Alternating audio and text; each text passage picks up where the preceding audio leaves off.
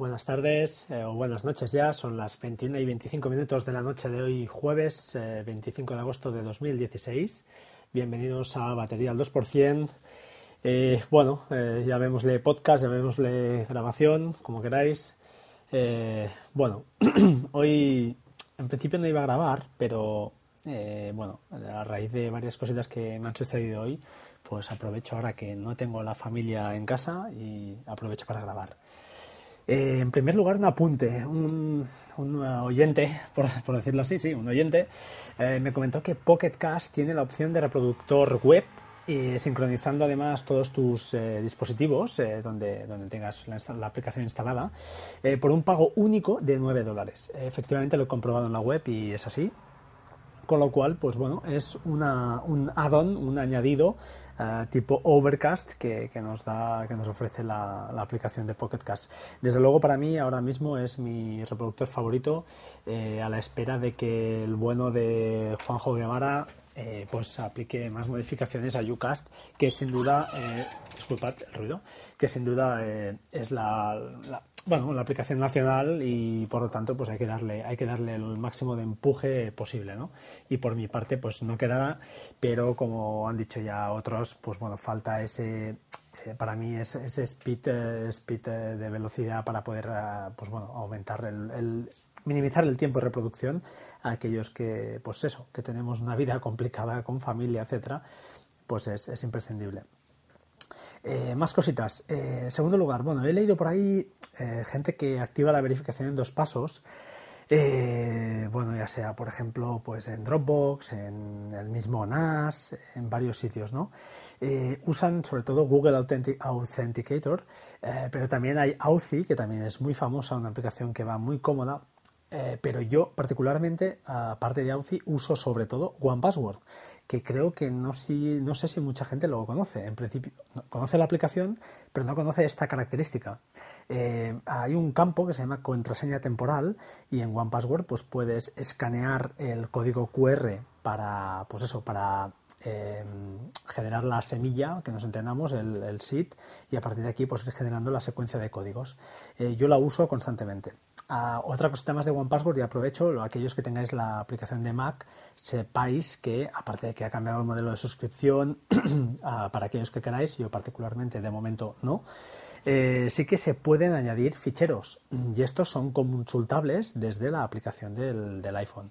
Es decir, desde el Mac puedes añadir, por ejemplo, eh, tarjetas de coordenadas, mm, fotografías o documentos, pues eh, mm, top, top secret, secret y consultables, como no, desde, desde el propio iPhone. Más cositas. mira, me he comprado un par de protectores de la marca Digic, eh, D-I-G-I-C, no están en Amazon. Estos ya los compré hace aproximadamente un año y son una... A ver, ¿por qué los he comprado? ¿Por qué no los compras por Amazon? Que hay infinidad de, protectores, ¿no? Pues bien, a mí lo que me gusta de esta, de esta marca es que eh, tienen un protector para iPhone, bueno, tanto para el 6 como para el 6S,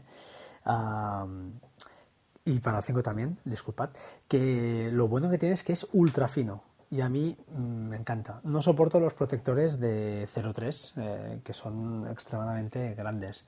Estos son de 0.15 y lo cierto es que tienen la misma capacidad de, dureza de 9, 9N, creo que se llama, 9H, eh, disculpad, 9 eh, hardness, entiendo que es hardness, y son 0,15 milímetros, con lo cual, pues bueno, eh, es una pasada.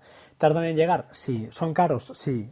me han costado, creo que el de para el iPhone 6 Plus son 13 dólares casi, y para el iPhone 6 o 6S, da igual, son unos 12 dólares.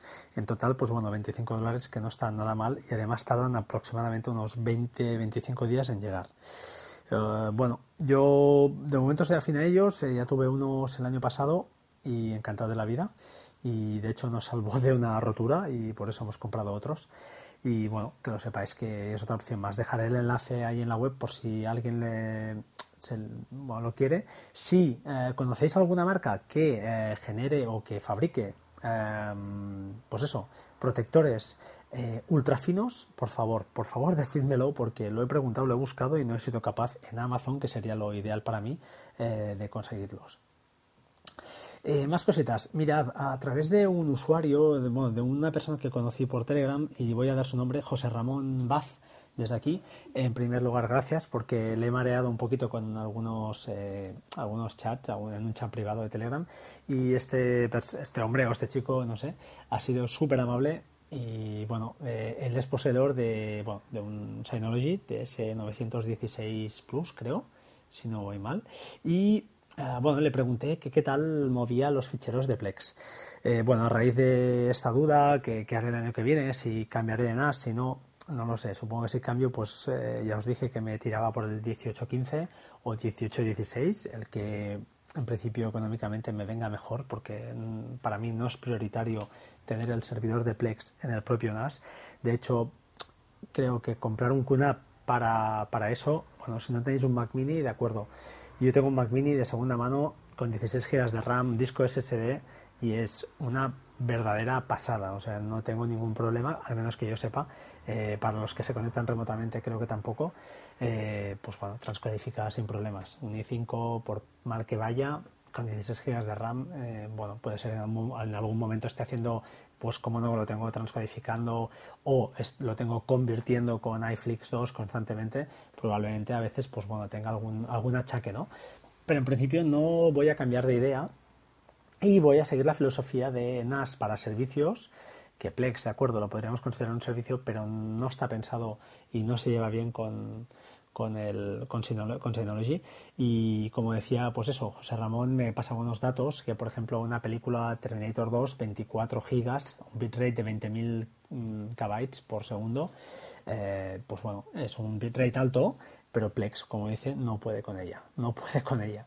Nombre de la rosa, 20 gigas, eh, bitrate de 18.000, eh, ahí sí que dice que sí, supongo igual, entiendo que será la misma codificación de H264, la CPU dice que al 60% o más complex. Entiendo que esta sí que ya podría reproducirla. Pero fijaos, por ejemplo, un capítulo de House, capítulos de 2,5 gigas, un bitrate de 7000 solo, codec H264 que lo especifica, la CPU al 99%.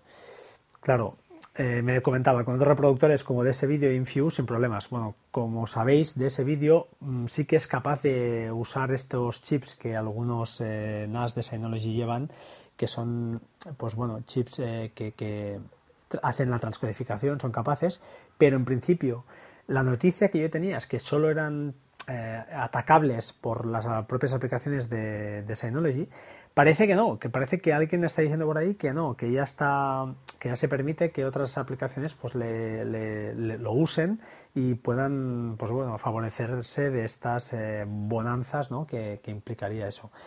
Por lo que veo de momento Plex no, no sé qué pasará, pero de momento no.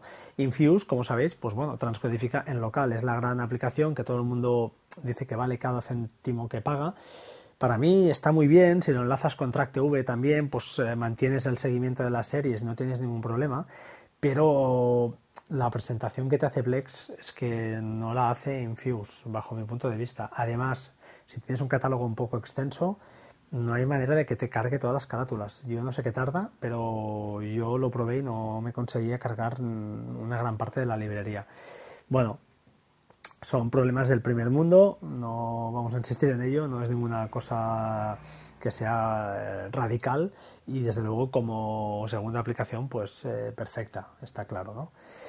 Creo que nada más. Eh, en principio esa es mi intención. No sé si grabaré algo más tarde, porque ya os digo, hoy estoy solo y puedo aprovechar. Ya os he comentado mis tres, cuatro ítems que tenía aquí para, explicaros.